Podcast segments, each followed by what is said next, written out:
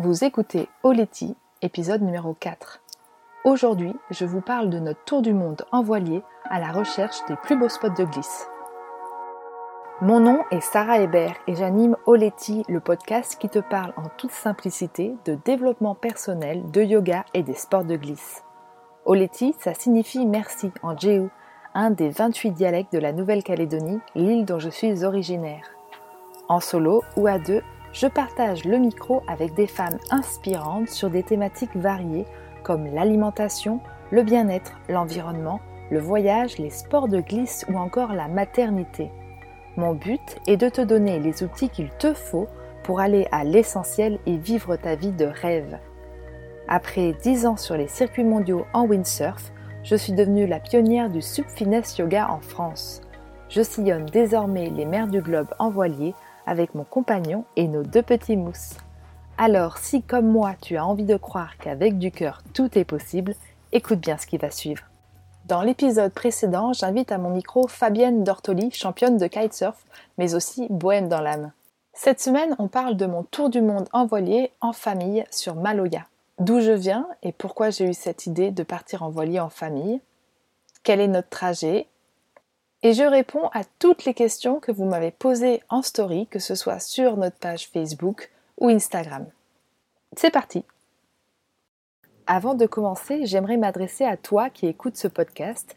Si tu aimes l'océan, le yoga, le stand-up paddle, rejoins-nous sur le groupe Facebook Super Nana pour partager infos et bons plans sur ces disciplines, mais aussi pour te mettre en relation avec les autres Super Nanas de ta région. Commençons par les origines du projet. Vous savez donc que je suis née en Calédonie, une île à 22 000 km de la France.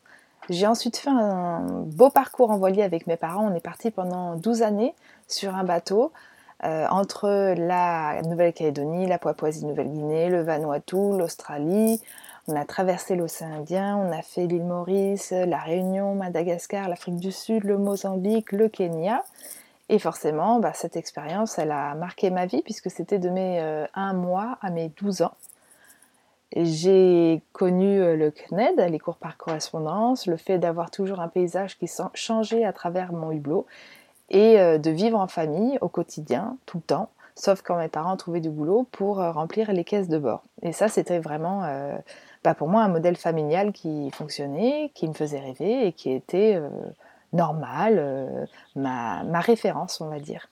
Donc en grandissant, j'ai toujours, euh, je me suis toujours dit que le jour où j'aurai des enfants, je repartirai en voyage. Alors j'étais pas arrêtée sur le mode de transport, j'étais ok pour partir euh, en vélo, en roulotte, à dos de chameau, je ne sais pas, n'importe quoi. Mais pour moi, le voyage et la famille, ça allait ensemble et je ne me voyais pas devenir maman, dans un petit pavillon avec un travail. Euh, enfin, il n'y a rien de plus angoissant pour moi que, que de devenir maman à terre avec une vie euh, plus euh, classique, on va dire. Je, ne me sentais pas prête, je pense que j'aurais jamais sauté le pas. Donc forcément, quand j'ai rencontré Aurélien et qu'on a commencé à parler bébé, même avant de parler bébé, enfin bon, tout s'est fait un peu en même temps avec Aurélien, je lui ai dit, tu sais, moi je veux partir, mais en fait il le savait déjà. Et, euh, et, je lui ai dit, voilà, euh, si tu veux, tu peux commencer à regarder euh, les bateaux. moi, je pense qu'il nous faudrait un bateau au moins de, de, de, 10, 11, 12, 12 mètres, voire 13, mais on n'aura peut-être pas le budget. voilà, t'as qu'à regarder, il nous faut de l'espace, il faut que ce soit un bateau solide avec lequel on puisse faire le tour du monde. Et quand, au bout de 15 jours, il connaissait tous les bateaux d'occasion de la France, mais aussi de la Méditerranée, je me suis dit, ok, là, le garçon, il est motivé, il veut partir avec moi, ça n'est plus mon projet, mais c'est devenu notre projet. C'est un désir assez fort pour être partagé et pour que ben, on, fasse tout pour quitter euh, la zone de confort qu'on connaissait jusqu'à présent, qu'on investisse tout ce qu'on a dans ce bateau et qu'on se mette en route pour euh, vivre euh, notre rêve. Voilà les origines du projet. Le projet, c'est donc un bateau qui s'appelle Maloya, un Oceanis 411 de la marque Beneteau qu'on a acheté à hier en 2014. Ça fait six ans, oui, je crois que c'est ça. Euh, on, en avait visité plus, d'un, bien sûr, mais euh, l'Oceanis 411, c'est celui qui nous paraissait être le plus costaud, une, grande production, une grande capacité de stockage, euh, un bateau marin, euh, voilà. Et puis, et puis, et puis Banco, voilà, celui-là nous a plu, il était en bon état. On est allé chercher. Moi, je bossais, c'était ma saison euh, de prof de supiness yoga, donc c'est Aurélien qui l'a ramené. Enfin, on a fait le convoyage en deux parties. Lui, il a fait la première partie avec euh, un couple d'amis. Euh, et, là, encore une fois, il m'a impressionné parce que bah, Aurélien est champion de planche à voile, bien sûr, hum, prof de voile, ok. Mais par contre, il n'avait jamais vraiment fait de, navigation auturière, enfin je peux dire jamais. Hein, et euh, il n'a jamais été capitaine d'un bateau, il a plutôt le mal de mer. Donc là, il a pris son nouveau bateau et il l'a convoyé pour la première fois, une première nuit en mer qui s'est pas très bien passée parce qu'il était malade. Mais il a assuré, il a fait ce qu'il fallait pour euh, gérer son bateau euh, et, le mener à bon port avec le couple d'amis qu'on remercie toujours. mais ouais, c'est c'est fou comme il a su euh, se dépasser pour un projet qui le motivait vraiment. Et tant pis s'il connaissait pas, s'il avait peur, s'il était malade, et eh ben il y est arrivé. Et ouais, ça, ça m'a impressionné, grave. Moi, ensuite, j'ai retrouvé le bateau euh, un mois plus tard au sud de l'Espagne, avant de passer le cap de Gibraltar. J'y suis allée avec le parrain du bateau, qui est un monsieur qui euh, me connaît depuis que je suis toute petite, parce qu'il était le capitaine de port à La Réunion. Et il passait souvent à côté de Gamin 3, notre bateau de famille, pour me dire hey, Sarah, viens avec moi, on part en mer. Et j'avais alors, je sais pas, 6, euh, 4 ans et demi, 5 ans. Je montais avec lui, puis Pénard, il me mettait à la barre, et puis apparemment il aimait bien parce que je parlais pas, j'étais tranquille, et puis je, barrais le bateau. pendant ce temps, lui, il pouvait. Euh, voilà, contempler, euh, profiter du moment. Bref, ça c'est Ronan. Et il a fait la suite du trajet avec moi. C'était génial parce que tout de suite il m'a mis devant mes responsabilités de capitaine, puisque je suis la capitaine de Maloya. Moi, j'avais jamais eu un bateau à moi, donc c'était super impressionnant, surtout avec Roro qui pour moi est un, un de mes exemples en termes de, de, vie en mer. Mais ça s'est bien passé, c'était un, des, des, plus forts souvenirs de, de cette prise en main de, notre voilier. On a eu 45 nœuds au Cap Finistère. Euh, et là, du coup, c'est cool parce que j'ai pu prendre confiance en mon bateau, voir qu'il tenait bon, à part une fuite de gasoil qui a rempli tous les fonds du bateau, mais ça, c'était juste un joint, donc pas de problème. Vous imaginez l'état de, notre pauvre Maloya, ça sentait mauvais et tout. Bon, bref, tout s'est super bien passé. C'était la prise en main du bateau. Donc ça, c'est Maloya, notre Océanis 411. Le trajet, c'est de partir d'Etel. On est parti en 2017, juin 2017, hmm, oui, mai, juin, euh, juin, oui, juin, et euh, mai, mai 2017, d'Etel en Bretagne, on a passé la barre, il y avait des vagues, il faisait pas beau. On a fait ce premier convoyage avec euh, Ronan. Et heureusement parce que Naël avait que 4 mois et Aurélien a été malade comme un chien pendant tout le golfe de Gascogne, il a été vraiment allongé, immobilisé et donc heureusement que j'ai pu compter sur l'aide de Ronan pour faire l'écart. Et puis ben, moi il fallait aussi que je gère euh, euh, ben, l'intendance à bord. Et puis surtout mon bébé, l'allaiter, le changer, voilà, m'occuper de lui, plus le bateau, plus tout le reste. Ça reste un super souvenir, hyper fort, mais super souvenir. Le point final, on le connaît, c'est la Nouvelle-Calédonie, puisque je rentre chez moi, retrouver euh, ma mère, mon frère, euh, sa femme et ses deux enfants, et puis ma meilleure copine, et puis tous mes amis, toutes mes racines qui sont là-bas.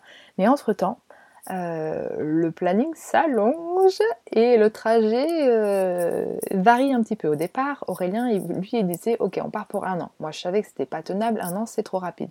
Et puis après, euh, il m'a dit Ok, banco pour deux.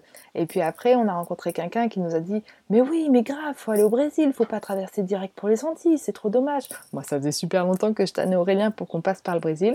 Il a fini par craquer. Et puis, Mia a, vu le jour. Enfin, d'abord, la petite graine a grandi dans mon ventre. Du coup, on a décidé de traîner un peu plus longtemps dans les Antilles. Elle est finalement née à Bonaire. Euh, aujourd'hui, à l'heure où j'enregistre l'épisode de Costa Rica, Mia a bientôt 10 mois et elle se porte super bien. Donc voilà, finalement, euh, on va rester, euh, on va traverser le Pacifique dans quelques jours. Une grande, grande épreuve pour la famille. Et puis on va rester 2-3 euh, ans en Polynésie, il va falloir qu'on rebosse un petit peu parce qu'on aura bientôt plus assez de sous. Et ensuite, on reprendra une ou deux années, je pense, hein, pour faire toutes les îles qui séparent euh, Tahiti de la Calédonie, euh, les îles Cook, les îles Fidji, le Vanuatu, la Nouvelle-Zélande, enfin... Bon, au final, c'est un voyage qui va nous prendre au moins, attendez, je calcule, 3, 3, 6, ouais, au moins 6 ans, je pense. 6, 7, 8, ouais, peut-être 8. peut-être 8. Mais euh, c'est vrai que j'avoue que tant que les enfants euh, n'ont pas 10 euh, ans, enfin, tant que Naël n'a pas 10 ans, je me sens assez libre de, de l'emmener voyager et de voir le monde. Et après, son cursus scolaire sera un peu plus contraignant. Et puis, il aura surtout envie d'avoir des potes et de ne pas être tout le temps avec ses parents. moi, je l'ai vécu quand j'avais 12 ans. Donc, je sais qu'il faudra qu'on se calme et puis qu'on se pose un petit peu ensuite. Le but du voyage, c'est voyager, bien sûr, en voilier, parce que ben, moi, sur l'eau, euh, c'est là où je me sens le mieux. Aurélien, Aurélien qui adore les sports de glisse, euh, c'est pareil. Hein, euh. et donc, le but premier, quand même, aussi, c'est de naviguer en windsurf, en kitesurf, en surf, en stand-up paddle. C'est donc un tour du monde en voilier à la recherche des plus beaux spots du monde. Voilà, pour l'introduction. Vous savez tout. J'ai donc divisé cet épisode en 5 sous-chapitres. Vous avez été nombreux à m'envoyer vos questions. J'espère que l'épisode ne sera pas trop loin. On va d'abord parler des finances, puis de la vie à bord, des enfants à bord, de la navigation, et on terminera par les souvenirs. On commence donc par les finances. Voilà comment est monté notre projet. On a malheureusement perdu nos papas, Aurélien et moi. Euh, cancer du poumon, gastrique, et Aurélien a perdu son père d'un AVC. Donc ça a été euh, une, expérience très difficile et brutale dans nos vies. À quelques années d'intervalle, la vie nous a rappelé qu'il fallait en profiter tout de suite et maintenant. Mais du coup, la perte de nos pères, nos pères nous a permis euh, d'investir euh, les quelques, quelques sous qui nous ont légués dans ce bateau, dans Maloya. Et ça a été le point de départ du projet. Ensuite, on n'avait pas vraiment assez d'argent de côté pour pouvoir rénover le bateau et on en avait juste assez euh, pour, euh, bah, pour vivre euh, pendant ce voyage. En tout cas, on a travaillé jusqu'à ce qu'on en ait assez pour vivre pendant le voyage. Donc notre budget il est de 1000 euros par mois pour nous quatre maintenant, pour, pour vivre, pour la bouffe, pour les ports. On essaye de ne pas aller trop au port, pour les frais d'entrée sur les territoires et pour les taxis quand on en a besoin, louer des voitures quand on en a besoin, pour les réparations de bateaux. Mais c'est vrai que pour ce qui est de la rénovation du bateau, on a décidé de, travailler en partenariat avec des marques françaises qui nous ont fait confiance. En échange de matériel, on leur a fourni des vidéos, des tutoriels, des posts, des articles sur nos, blog pour valoriser leur équipement. Et nous en échange eh ben, on a pu euh, refaire un refit de Maloya. Donc ça c'était super. Notre bateau a été vraiment bien préparé. Et ça je dois dire que je dois remercier euh, le côté très méticuleux d'Aurélien parce que grâce à lui ben, on a peu de surprises bien évidemment on a fait des modifications au cours de route parce qu'on peut jamais savoir euh, ce qui nous conviendra vraiment. Et puis euh, il y a toujours des trucs qui pètent hein. c'est incroyable sur un bateau tu passes quand même ton temps à réparer. Voilà. C'est normal hein. c'est l'uture d'un bateau. On vit dans une maison qui bouge donc euh, rien d'étonnant euh, on n'a pas eu des, gros bugs, voilà. Et puis en cours de route, si vraiment on a besoin de pièces, on, essaye toujours de le demander à nos partenaires en, voyant comment on peut valoriser ça pour eux, pour que ce soit du donnant-donnant. Si c'est pas possible, eh ben, on trouve sur place euh, à acheter. Alors ça, euh, il faut s'arracher un peu la tête, les cheveux des fois parce que parce que parce que parce que c'est pas facile, surtout au Costa Rica en ce moment où il n'y a rien, notamment quand il faut commander à l'étranger par rapport au au coût d'envoi, aux, envois qui sont compliqués. Mais euh, on y arrive, voilà, on y arrive. Euh, Aurélien a complètement arrêté son métier. Il était prof euh, de sport pour le ministère des Sports. Il travaillait pour la Ligue Bretagne de voile.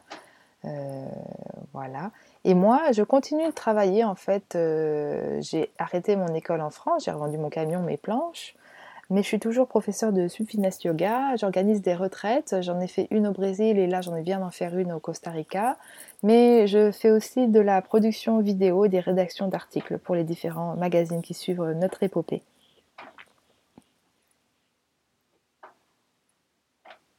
Alors vous nous avez demandé si on pouvait gagner notre vie grâce à YouTube. Non, ce n'est pas encore le cas, mais dans les bons mois, on arrive à gagner 150 euros. Et donc c'est pas négligeable quand on vit de peu euh, comme nous, mais euh, non, bien sûr, ça ne suffit pas. On passe désormais à la vie à bord. Vous nous demandiez si la vie à bord était pesante de par son manque de place. Alors moi je dirais que pas trop. C'est plus le besoin d'autonomie de l'un avec l'autre. Ça fait trois ans qu'on vit 24 sur 24 tout le temps ensemble avec Aurélien, et puis maintenant avec les enfants. Donc c'est vrai que des fois on est content de pouvoir faire des choses euh, l'un sans l'autre. Il faut vraiment prendre ce temps, le faire, sinon euh, ça peut être difficile. Mais étonnamment, euh, ben, ça se passe plutôt bien. Je pense qu'on s'engueule pas plus qu'avant, enfin pareil quoi, normal. Euh, donc euh, le manque de place un tout petit peu maintenant qu'on a un deuxième enfant parce que ça passe son temps à chamailler. Donc euh, c'est vrai que le bruit, des fois c'est un petit peu dur, donc on aimerait qu'ils aient un petit peu plus de place mais pas vraiment parce qu'en en fait euh, on a la chance d'avoir la mer. Donc on peut toujours en emmener un faire un tour de paddle l'autre nager. Et puis mm, voilà là c'est un peu particulier. La question elle tombe. En ce moment on est en confinement au Costa Rica. Donc euh, nos activités sont limitées. Mais en temps normal on peut aller à la plage on peut aller se balader dans le village du coin. Donc euh, non pour l'instant je rêve pas trop d'une maison. Le côté jardinage peut me manquer parfois quand même. Mais quel bonheur d'être sur l'eau tout le temps non, pour l'instant, le manque de place n'est pas pesant. Comment on prend notre douche? C'est assez simple. On a un réservoir de 150 litres d'eau douce, ce qui n'est pas, enfin, ce qui est beaucoup pour un bateau, mais ce qui n'est pas beaucoup pour la vie des, gens. En gros, si je ne me trompe pas, on dépense 40 euh, litres d'eau pour toute la famille euh, par jour quand on est au mouillage. Donc ça veut dire euh, quand on se baigne plusieurs fois par jour et qu'on doit se rincer on prend majoritairement notre douche sur la jupe avec un petit pommeau de douche qui sort de là et on se rince très rapidement. En ce moment, c'est la fête parce qu'on rentre dans la saison des pluies et on récupère l'eau qui tombe sur Maloya avec euh, ben, des seaux un peu partout et puis on peut se rincer avec l'eau qui tombe du ciel. Et ça, ça nous fait diminuer notre, notre consommation d'eau donc c'est plutôt génial. Vous souhaitez connaître ma recette du pain elle est très simple, euh, mais euh, j'avoue que c'est en faisant de plus en plus de pain que je deviens meilleure. Donc en gros, j'utilise un kg de farine que je dilue, que je mélange avec euh, un verre d'eau chaude et deux cuillères de levure. J'y mets un tout petit peu de sucre. J'attends que tout le monde se repose un petit peu. Euh, séparément. Une fois que j'ai vu qu'il y a un peu de mousse sur mon verre de levure, je le mets dans ma farine, je touille tout le monde, j'attends, je sais pas, une demi-heure, 40 minutes. Mes recettes sont toujours beaucoup au pif. Hein. J'attends, voilà, un petit moment. Ensuite, euh, pardon, je d'abord je, je malaxe ma pâte. Je pétris ma pâte, ensuite je laisse reposer au moins une demi-heure, 40 minutes. Je repétris ma pâte. Là, je peux laisser un peu moins, 20 minutes, mais bon, si je relaisse une demi-heure, c'est pas grave. Et ensuite, je façonne mon pain que je pose sur une plaque. Et puis, euh, je mets tout le monde au four. Euh, je mets mon four à mi-température. Et puis, je cuis, je sais même pas combien de temps je cuis. Je suis une calamité pour les recettes parce que je fais tout, vraiment tout au pif. Euh, je regarde mon four en fait. Hein. Je crois que je dois cuire, je sais pas, 30 minutes, 40 minutes, jusqu'à ce qu'il ait une bonne couleur. Je plante mon couteau, si ça ressort humide, ben, je laisse encore un petit peu. J'éteins le feu et puis je laisse mon, pain cuire. Et surtout, ce que j'oublie de vous dire, c'est que je fais des coups de couteau sur mon pain avant de l'enfourner et des coups de couteau vraiment francs. Et c'est ça qui permet d'ouvrir le pain, de l'aérer, etc. Mais le vrai secret, c'est de pratiquer.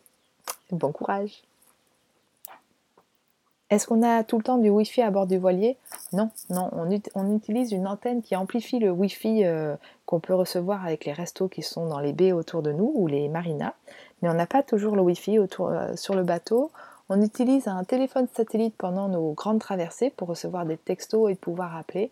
Euh, là, en ce moment, on se prend la tête pour réussir à faire fonctionner les fichiers GRIB, l'email, pour qu'on reçoive par email des fichiers GRIB, des fichiers météo. Mais sinon, voilà, c'est juste pour des textos, pour recevoir des, textos météo et appeler en cas de besoin pendant les traversées. Est-ce que ma cuisine a changé depuis qu'on est parti? Non. Ah si, j'ai vendu tous mes petits appareils euh, électroménagers que j'aimais bien pour faire des jus crus. Pour, euh, j'étais très dans le crudivorisme avant de partir, donc j'avais plein d'électroménagers, euh, des robots, des extracteurs, des trucs comme ça. Euh, ça, ouais, j'ai viré, ça prenait trop de place. Faut aller à l'essentiel sur un bateau, ce qui m'empêche pas de manger encore beaucoup de choses crues. J'ai juste acheté à la place un personal blender, un tout petit truc là qui me sert à faire de la cuisine pour les enfants aussi, des petits pots et tout. Euh, je fais de la farine avec n'importe quelle graine, donc ça c'est assez chouette. Comment gérer l'espace de rangement? Jeux des petits livres informatiques, vêtements, DVD. Alors, la base, c'est le minimalisme. Il faut virer tout ce dont vous n'avez pas besoin. Vous regardez tout ce que vous avez euh, dans votre bateau et si vous n'en êtes pas servi les six derniers mois ou la dernière année, vous donnez, ça n'a rien à faire dans votre bateau. Il faut réduire, réduire, réduire, réduire au maximum. Une fois que vous aurez réduit, là vous pouvez ranger.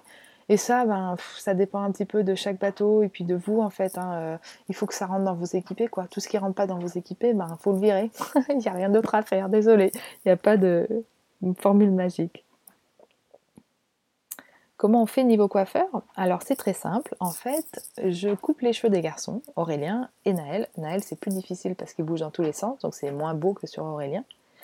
Et puis euh, moi, euh, parfois Aurélien me les coupe. J'ai les cheveux assez longs, donc euh, en fait, je les coupe une fois par an, je crois.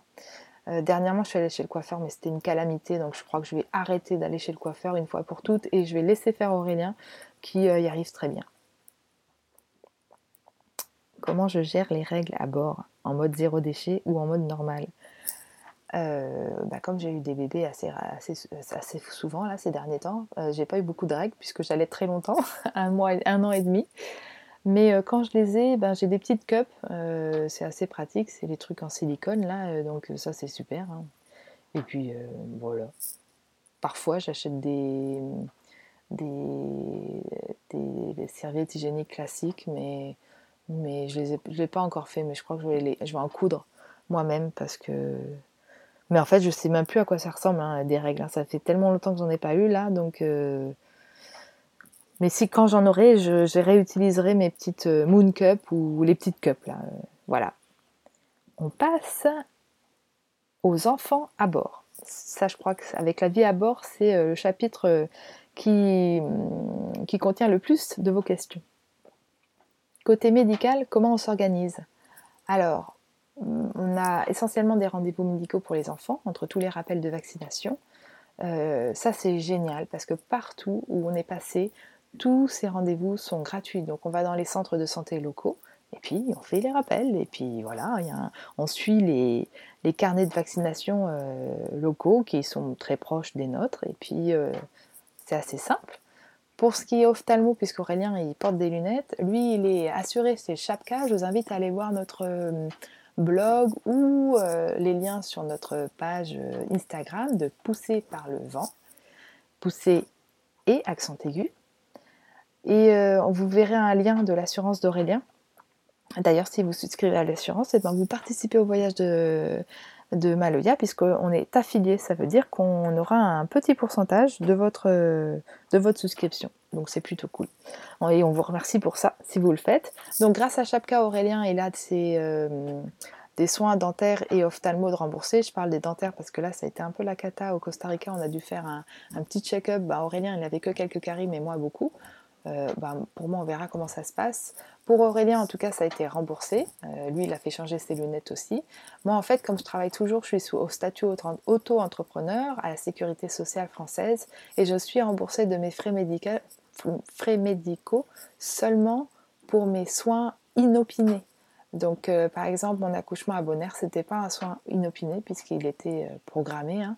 Donc euh, rien n'a été remboursé, mais vu l'accouchement de rêve que j'ai vécu grâce au système hollandais, c'est pas grave. Ça m'a coûté, pour les curieux, ça m'a coûté 1500 euros, juste l'accouchement. Et euh, franchement, euh, ça les vaut. Je l'ai repéré demain pour vivre les qualités, la qualité de l'accouchement que j'ai pu vivre avec ce personnel sur place dans ce petit hôpital super. Donc, ben, mes frais dentaires, on verra on verra bien. Euh, il y avait des choses vraiment urgentes. Hein. On a dû m'arracher une dent, m'enlever un nerf. Donc ça, j'espère que ce sera remboursé. Pour les caries, j'y crois pas trop. On verra bien. Voilà, ça fait partie euh, des frais qu'il faut avoir, qu'il faut avoir prévu en amont. C'est-à-dire que moi, j'ai quand même toujours un tout petit peu d'argent de côté pour toutes ces choses qui peuvent nous tomber dessus. Les enfants sont, sur mon contrat de la sécurité sociale. Donc s'il arrivait quelque chose aussi de grave, et eh ben, comme un rapatriement, euh, normalement, ça c'est pris en charge. L'organisation des journées avec les enfants. Ça commence très tôt, malheureusement.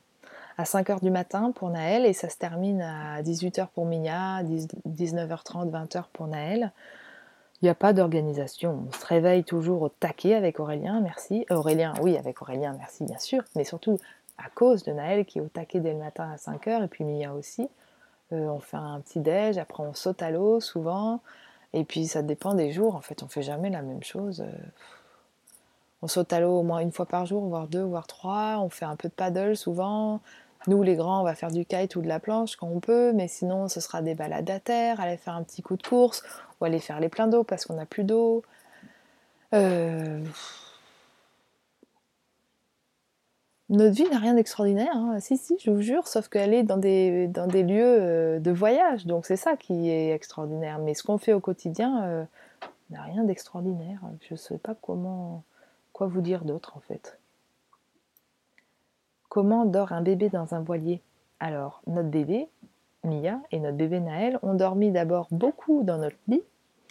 Et puis ensuite, on a fait un petit euh, couffin à côté de nous, un petit matelas. Euh, à côté de nous, il y a un siège qui est prévu pour s'asseoir euh, dans la cabine avant, mais nous, on, l'a transformé en couffin. On a tiré une toile pour pas qu'il tombe pendant qu'on navigue et même quand on est au mouillage. Et puis, ils dorment là-dedans. Et puis, ils dorment très bien, les enfants, sur un bateau parce qu'ils sont bercés. Donc euh, voilà, comme dans une maison, sauf que ben, ils sont bercés par l'eau, donc euh, ils sont contents. Jamais eu de frayeur de chute avec les bouts et la mer. Le bateau est entouré de filières, donc non, ils ne peuvent pas tomber. Il faut se méfier de la jupe. En ce moment, Naël, a décidé d'enlever son gilet pour nager. Donc il faut vraiment avoir l'œil sur lui. On lui dit de nous demander avant de sauter, puisqu'il faut qu'on le rattrape, hein, parce qu'il nage 4 euh, mètres euh, maximum, mais après il coule. Des frayeurs, euh, si, ouais, quand il était tout petit, il est tombé une ou deux fois, mais parce qu'il voulait rattraper, tirer sur le bout de l'annexe. En fait, on est toujours là. Et quand on est en navigation, il y a une règle de base, c'est de ne pas sortir du cockpit. Interdiction, il faut rester les pieds sur le bois. Et puis, on a toujours un œil sur eux, donc pas de grosses frayeurs.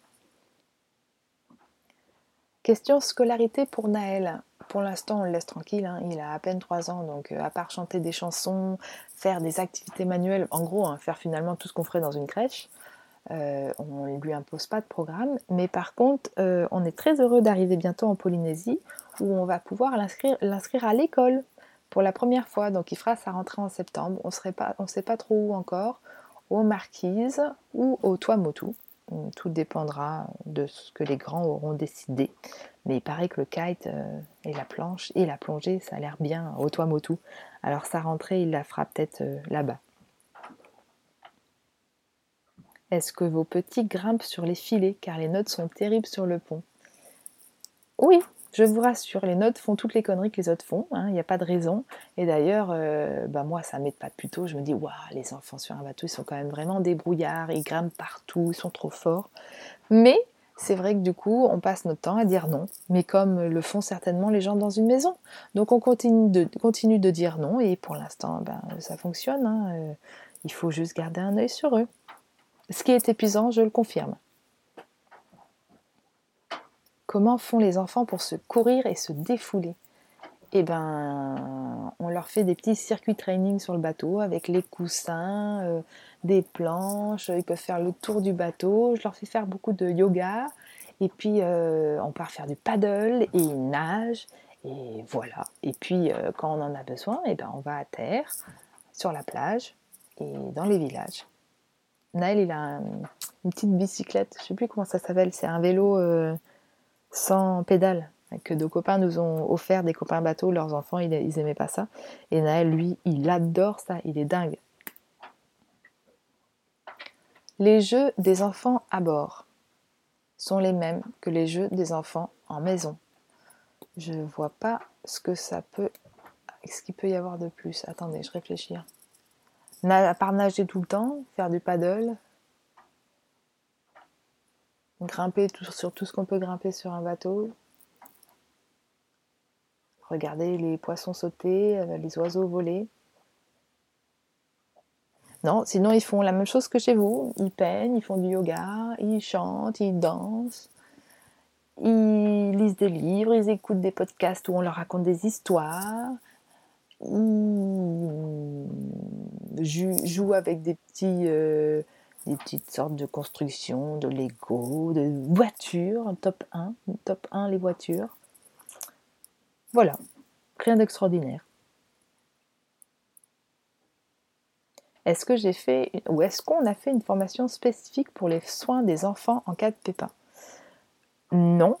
Par contre, moi, euh, comme j'étais équipière en course au large avant, j'ai suivi la formation euh, médicale pour les coureurs au large et donc, euh, ça, ça pourrait nous servir, j'espère pas, en cas de besoin pour toute la famille. Donc, j'ai appris à recoudre, j'ai appris à faire plein de choses. Et puis, avec ma traversée de l'Atlantique en planche à voile en 2012, avec le docteur Chauve, j'ai fait une trousse de pharmacie qui est méga complète, où en gros tout pourrait arriver. Encore une fois, j'espère que rien n'arrivera. Mais j'ai de l'adrénaline, j'ai de quoi recoudre, j'ai tout dans cette pharmacie. Tout, tout, tout. Et puis en j'ai deux bouquins euh, qui m'aident en fonction des symptômes. Et en face, il y a le bouquin pour les traitements. Si jamais j'avais un gros souci, il faudrait qu'on appelle euh, le centre médical de Toulouse. Voilà. Je prie pour que ça n'arrive jamais. Pour l'instant, on a juste eu de la bobologie, hein. rien, rien de grave. On passe au chapitre navigation. La gestion du mauvais temps en mer. D'abord, ça commence par une bonne prise de météo, un bon routage. Quand on fait des grandes traversées, on, peut compter sur le, soutien de euh, Christian Dumar, notre ami euh, routeur. Et puis, euh, sinon, grâce à BNJ, on a Predict Wind qui nous permet de faire des routages assez précis. Et donc, on va pas se jeter dans la gueule du loup. S'il y a des mauvaises conditions, on attend, on n'y va pas, on n'est pas du genre pressé, donc on part quand les conditions sont bonnes. Malgré tout, en mer, il peut y avoir des orages qui se forment, qui soient assez violents, et euh, on est très prudent. Ça veut dire qu'on diminue notre voile très tôt. On, voilà, on, met des plus petites voiles, et puis euh, ben, nous, on reste assez calme. Du coup, les enfants le sont. Bon, après, je vous dis ça tout de suite, j'ai un souvenir euh, d'une navigation au large de la Colombie. Je vous invite à aller voir euh, la vidéo qu'on a faite là-dessus sur notre chaîne YouTube de Pousser par le vent. C'était donc euh, Baston au large de la Colombie, le titre de la vidéo. Et là, c'était chaud parce que Mia, elle avait un mois et demi ou deux mois, non, peut-être deux mois. Mia pleurait, Naël pleurait. On avait tellement de vent qu'on a enlevé toutes les voiles du bateau. Il y avait beaucoup de vagues, des éclairs qui tombaient partout, donc c'était hyper impressionnant. Mais euh, malgré tout, là aussi, on s'est regardé avec Aurélien en se disant Allez, qu'est-ce qu'il peut y avoir de plus? Donc c'est rigolo comme finalement on arrive encore à prendre du recul dans ces moments-là et puis se dire que ça finira par passer quoi. Faire à manger, ça aide beaucoup. Enfin moi ça m'aide parce que j'aime bien ça. Et puis dès, dès que ça sent bon dans l'habitacle, tout de suite, ça fait du bien à l'équipage. La gestion des enfants pendant les naves. Voilà, mon soupir veut tout dire. C'est long, c'est long, c'est fatigant, c'est très fatigant. Ben, on les fait jouer, on s'occupe beaucoup d'eux en fait. C'est ça qui est crevant, c'est que ils ont besoin de notre attention. Malgré tout, ce qui est bien, c'est que les navigations font beaucoup dormir les enfants. En général, en tout cas pour Naël, il fait bien ses siestes, donc ça c'est bien. Et puis, puis bon, bah, on n'a rien à faire d'autre, hein, donc euh, bah, on s'occupe d'eux, on les fait jouer, on les fait manger. Et voilà, il n'y a, pas de solution magique, il faut juste être présent, avoir beaucoup, beaucoup, beaucoup de patience, et puis être ingénieux, avoir euh, de l'imagination. On ne fait pas de co-navigation. Désolée pour celui qui nous a demandé si euh, il pouvait embarquer avec nous un jour. Non, on ne fait pas de co-navigation parce qu'en fait, il y a trois cabines à bord de Maloya. Il y en a une, elle est pour notre matos, une, elle est pour Naël, et l'autre, elle est pour Mia et nous deux, Aurélien et moi. Donc, il reste plus que le carré. Et croyez-moi, vous n'avez pas envie de partager votre carré avec quelqu'un d'autre quand vous êtes déjà quatre à bord en navigation. Euh, occasionnellement, on a eu des potes qui sont venus nous voir et même avec des gens avec qui on s'entend extraordinairement bien, et eh ben euh, des fois à la fin euh, c'est fatigant quoi. Donc non non, pour l'instant 4 à bord ça nous suffit largement. Si un jour on a un grand bateau, on sera très heureux d'accueillir du monde, Mais pour l'instant, on préfère se débrouiller tous les deux avec Aurélien. Comment on fait pour gérer l'eau douce pendant les grandes traversées? Eh ben, il faut être un peu, euh, pas parano, mais faire très très très attention. Donc, euh, on se douche une fois par jour avec un tout petit filet d'eau, très rapidement, avec un tout petit peu de savon, juste pour se rafraîchir. Euh, la vaisselle, on la fait à l'eau salée. On rince un tout petit peu à l'eau de mer. J'ai le plus gros souci pour nous, c'est nos couches lavables qui nous font consommer beaucoup d'eau. Donc on fait un mix, on va dire qu'on utilise à ce moment-là des couches jetables. Normalement, on ne s'en sert jamais. Mais pendant les navigations, ben, on n'a pas le choix parce que sinon on dépenserait beaucoup trop d'eau. Donc on, utilise des couches jetables, du coup ça nous pose un problème de poubelle derrière. Et puis, euh, on, utilise quand même quelques couches euh, lavables qu'on lave à l'eau de mer et qu'on rince à peine à l'eau douce. Pour l'instant, les fesses de nos enfants ont bien réagi. Et euh, voilà, on emmène pas mal de bidons d'eau douce là en plus. Aurélien va me tuer. combien on en emmène en plus? Je crois qu'on emmène 4 bidons, 5 bidons de 10 litres. On doit emmener 50 litres en plus d'eau douce. Mais il en a racheté en plus, alors je sais plus, mais je crois que c'est ça, 50 litres d'eau douce en plus de nos 150 litres. On doit avoir 600 litres d'eau douce pour faire la traversée. Il faut faire super attention. Et puis euh, pour cuire les pâtes, enfin tout ce que je peux cuire avec un peu d'eau salée, je les cuis avec de l'eau salée quoi. Des œufs durs, je cuis avec l'eau salée. Euh, il y a des légumes que je peux cuire en partie avec de l'eau salée. Les conserves, je les fais avec de l'eau salée etc. On emmène aussi pas mal de bouteilles en plus, des grosses bouteilles de 5 litres. Si jamais on n'avait plus d'eau, on sait qu'on peut encore compter sur cette euh, réserve-là. Puis si jamais on avait des problèmes de, pompe à bord du bateau. Pour nos quarts, on fonctionne avec des quarts de... C'est marrant, j'hésitais encore entre deux heures.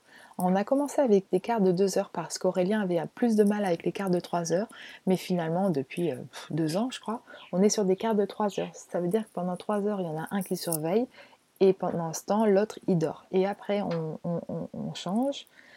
Pendant nos quarts de surveillance, on, est allongé, on essaye de se reposer aussi, de dormir. Donc on met notre réveil toutes les 10 minutes mais pour la traversée du Pacifique, je pense qu'on dormira bien plus que ça. Pour l'Atlantique, on avait dormi euh, par tranche de 20 minutes, voire 30 plus rarement. Ben là, pour le Pacifique, il y a quand même moins de monde sur le trajet où on va, donc on essaiera de dormir par tranche de 40 minutes pour la personne qui surveille. Et entre les 40 minutes, tu te lèves, tu vas voir s'il n'y a pas des bateaux autour, si tes voiles sont toujours bien réglées, s'il n'y a pas des orages menaçants. Tu surveilles quoi. On termine avec le chapitre Souvenir. Parle-nous de ton bonheur de vivre cette vie que tu as rêvée en liberté et particulièrement en bateau.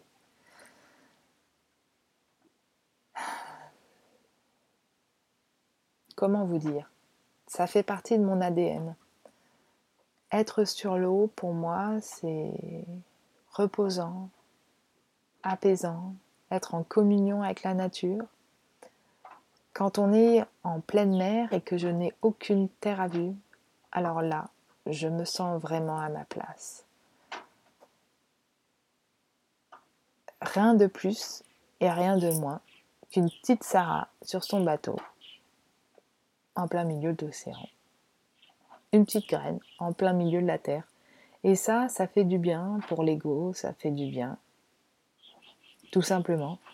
Donc oui, euh, oui, oui, je suis heureuse d'être sur l'eau, heureuse d'être avec ma famille, épanouie de voir euh, Aurélien à quel point il, grandit avec ce voyage, il apprend plein de trucs, il se détache de plein de choses et c'est fantastique de voir son conjoint se métamorphoser tout doucement grâce à ça. Moi aussi, ça m'aide beaucoup de voir ses enfants grandir au contact de la nature, c'est le plus beau des cadeaux. Donc euh, ouais, je, suis trop heureuse qu'Aurélien ait bien voulu euh, qu'on vive euh, cette vie et qu'on continue à la vivre et que le projet s'allonge. Donc, euh, pourvu que ça dure. Le meilleur endroit où il fait bon vivre. Le meilleur endroit où il fait bon vivre. partout.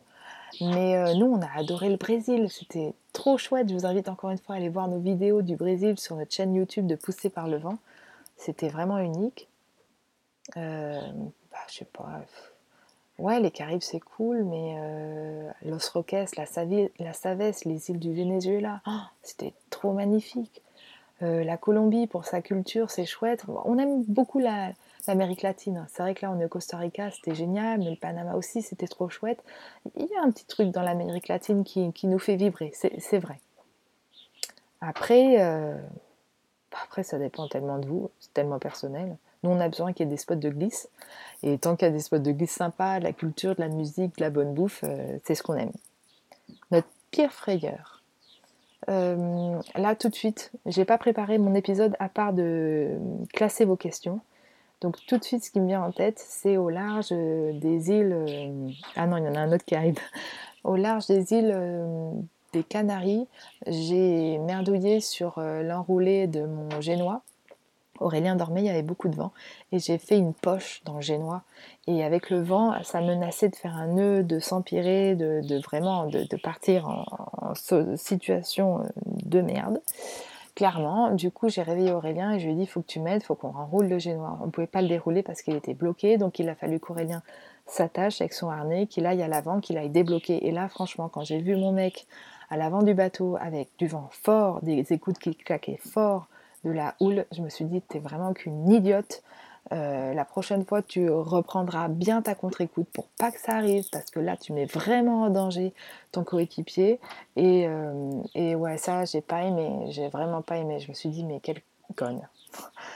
Donc euh, j'ai oublié plus cette contre-écoute et, euh, ça s'est bien passé, il n'y a pas de problème, mais c'est vrai qu'il faut faire attention à tout sur un bateau, sinon on vit des situations qui peuvent être dangereuses. Ça n'avait rien d'extraordinaire, mais j'ai pas aimé.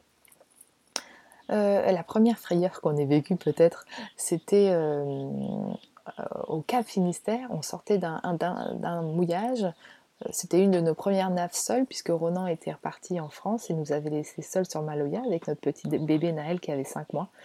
Il était bien amarré dans son transat à l'intérieur, et puis euh, c'était l'époque où Aurélien était encore. Il a encore un peu parfois, mais c'est extrêmement rare. Il était encore tout feu tout flamme en mode compète. Et il m'a dit Ouais, regarde, fait beau, tout ça, on sort de la baie, on envoie le spi, euh, nickel, tranquille. Et je dis Ouais, c'est bon, on, attend, on attend d'être dégagé. Euh, il y a assez de vent pour avancer sous Génois. Et puis bon, je me suis dit C'est vrai que je vais arrêter de faire ma poule mouillée, on envoie le spi, on y va. Et le vent est monté, monté, monté jusqu'à ce qu'on fasse une. Euh, qu'on part au loft. Donc en fait, le bateau il s'est couché sur l'eau avec notre spi à moitié dans l'eau. Et euh, c'était impressionnant. Moi, j'ai regardé, j'étais à la barre, j'ai regardé Mia, qui, euh, Naël, qui était dans son transat attaché, le transat attaché à la verticale. Et en fait, à ce moment-là, donc euh, au moment où tout est arrivé, j'ai crié choc. Et Aurélien n'avait pas encore trop l'habitude du bateau à l'époque, et il a choqué la G, ou le choqué le, le, spi, quoi. Parce qu'il fallait choquer la plus grosse voile, celle qui nous envoyait au tas. Et le temps qu'il réagisse et qu'il choque le spi, bon, le bateau était revenu tout ça, mais euh, ouais, on s'est dit là, tranquille, on est en mode navigation familiale, on n'a pas besoin de prendre des risques comme ça, on n'a pas besoin de, tout péter. Depuis, il a compris qu'il fallait naviguer léger, en bon père de famille, et on a aussi compris qu'il fallait se méfier des caps, parce qu'aux approches des caps, le vent accélère et ça peut faire des choses très très bizarres. Ce qui a été confirmé par le cap d'après, euh, le cap de Portugal, c'était. Comment ça s'appelle encore? Ça va me revenir. Ça, c'est un problème de maman. Quand on a eu des enfants, on ne retrouve pas tout à fait ses neurones après. Les filles comprendront. Lisbonne, Cascais, voilà. Le cap avant Cascais. Pareil, là, il y a eu beaucoup de vent, mais on s'y attendait, donc on a mieux géré. Est-ce qu'on s'est souvent fait des frayeurs? Non, euh, je me rappelle d'un grain qui a duré très longtemps, qui a été très puissant au large de, euh, la Guyane. Euh, non, parce qu'à chaque fois, on agit en fonction, on réduit nos voiles. non, ça fait partie du jeu. On est plutôt dans le style prudent tous les deux. donc, pas de grosse frayeur. J'ai pas trop aimé la grosse fièvre de Mia quand elle avait un mois et qu'on est parti pour rejoindre la Colombie. Là, elle a eu beaucoup de fièvre, mais Bon, je savais que j'avais tous les médicaments qu'il fallait euh, si jamais, et puis je l'ai surtout euh, beaucoup allaité. refroidi avec des bains et c'est passé. Mais euh, bah non, je crois pas des grosses frayeurs, à part celle dont je viens de vous parler. Ben voilà, j'arrive au bout de cet épisode, j'en reviens pas, ça fait 45 minutes que je parle toute seule au micro. C'est une première pour moi, j'espère que ça vous a plu. Euh, je continuerai d'interviewer des femmes inspirantes parce que j'aime trop ça. Mais je vous promets, je reviendrai seule au micro d'Oleti pour vous raconter ben, tout ce que vous voulez que je vous raconte. Donc n'hésitez pas à m'envoyer vos commentaires sur les réseaux sociaux ou à vous inscrire à la newsletter d'Oleti pour pouvoir carrément m'envoyer des petits messages et me poser vos questions en direct. Vous pouvez aussi laisser des commentaires sur euh, la plateforme d'écoute euh, que vous utilisez, notamment euh, Apple par exemple. Voilà, bisous, à la prochaine Dans le prochain épisode, j'invite la double championne du monde de windsurf et mon amie Lena Erdil. Merci d'avoir écouté cet épisode jusqu'ici. Si tu es toujours là, c'est que tu l'as probablement bien apprécié. Dans ce cas, je t'encourage à l'envoyer à un ami qui en aurait besoin ou à le partager sur les réseaux sociaux en me taguant sarah.hébert. Je t'invite également à t'abonner sur ta plateforme d'écoute préférée et à m'offrir 5 étoiles. Pour finir, je serai très heureuse que tu laisses un commentaire pour me faire des suggestions de sujets, d'invités ou pour me dire pourquoi tu écoutes Oleti et en quoi ça te motive à passer à l'action pour réaliser tes rêves. Retrouve toutes les notes de l'épisode sur mon site internet www.sarah-hébert.fr. Oleti les amis?